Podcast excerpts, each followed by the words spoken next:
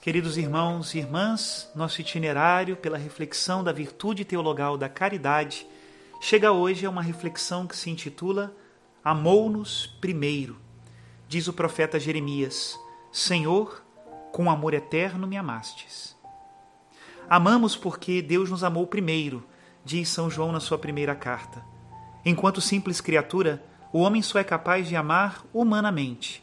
Amor que pode ser afeto, simpatia, sentimento, ou também paixão e chegar até a dedicação total ao ente querido, como por exemplo o amor da mãe para com o filho.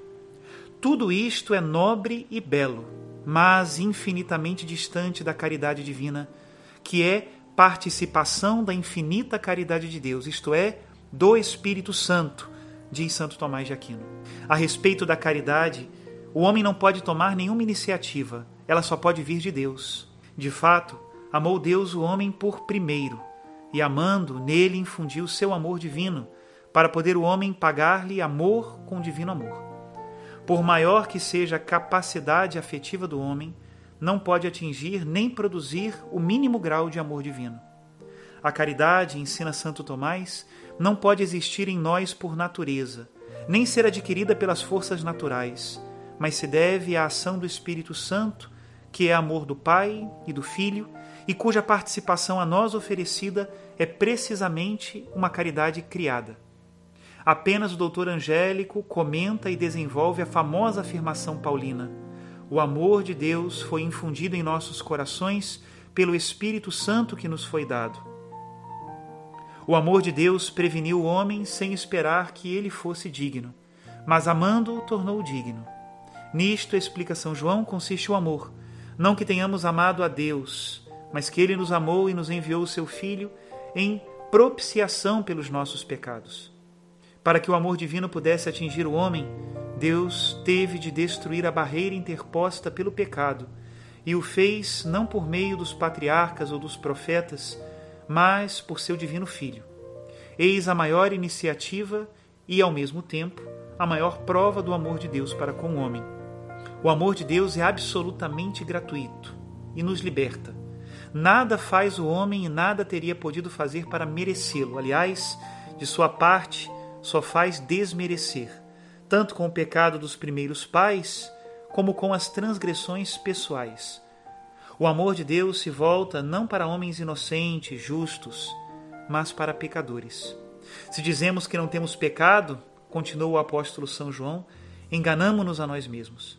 E o pecado não deteve o amor de Deus, havia-o já declarado por boca do profeta Oséias ao povo escolhido. Diz assim: Israel era ainda criança e eu já o amava. Do Egito chamei o meu filho. Mas quanto mais os chamei, mais se afastaram de mim. Eu, entretanto, ensinava Efraim a andar, tomava-o nos braços, mas não compreenderam que eu cuidava deles. Meu coração se revolve dentro de mim, eu me comovo de dó e compaixão já não destruirei Efraim, porque sou Deus e não homem. A história de Israel se prolonga na história de cada homem. Deus o previne com seu amor. E o homem não compreende. Em vez de aceitar o dom divino, volta-lhe as costas e vai à procura de amores terrenos. Torna-se escravo das paixões próprias e alheias. Mas Deus o persegue, não para destruí-lo, e sim porque tem compaixão dele. É Deus e não homem. É amor e quer vencer com amor.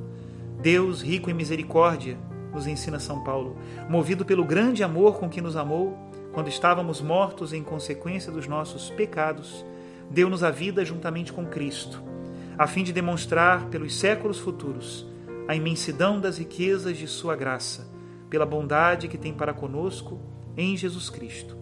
Efésios 2, do 4 ao 7. Através de seu Filho amado, atinge Deus o homem pecador, redime-o, derrama nele o seu amor Pensando bem, disse até que Deus quis pôr o homem não só em condições de amá-lo, mas na impossibilidade de não o amar. No entanto, o homem ainda não compreendeu o mistério do imenso amor com que Deus o amou e, como Israel, vai à procura de deuses estranhos, do dinheiro, da vida cômoda, de cargos honrosos, de prazeres terrenos. Se conhecesse o dom de Deus e quem é aquele que o ama, não cessaria de invocar o seu nome. Até aqui a citação da intimidade divina e terminamos com outra citação de Santo Agostinho. Deus é amor.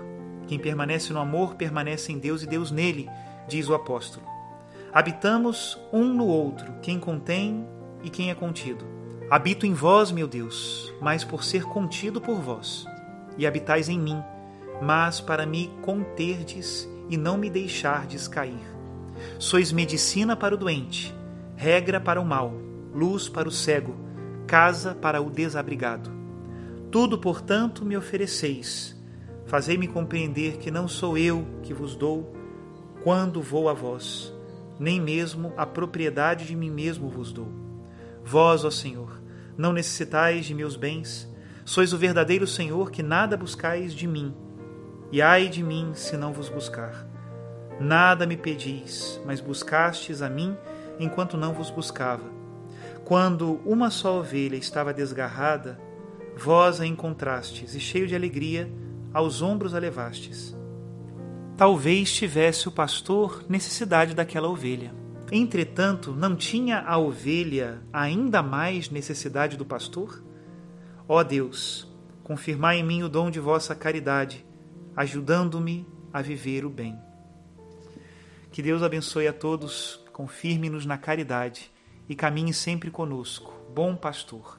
Em nome do Pai, e do Filho, e do Espírito Santo. Amém.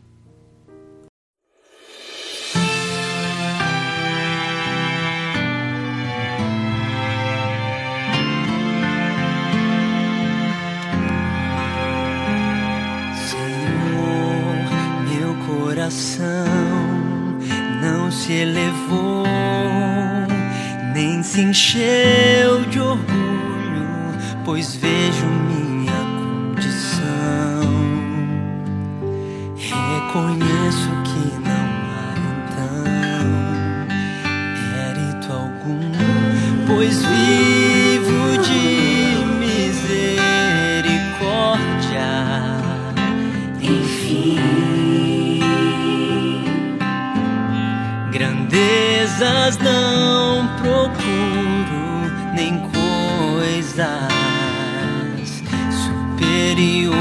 a mim.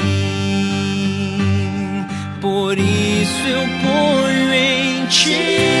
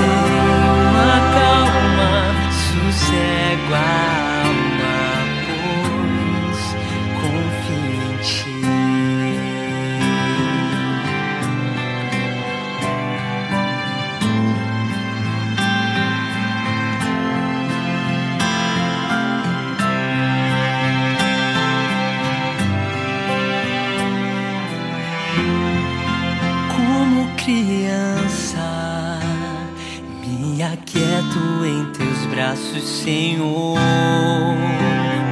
pois sereno e tranquilo me sacio em teu amor.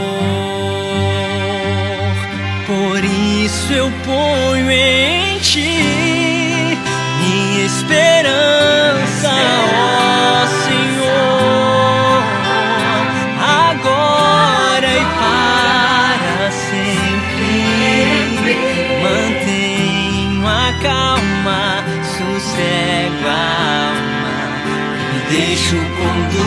ponho em.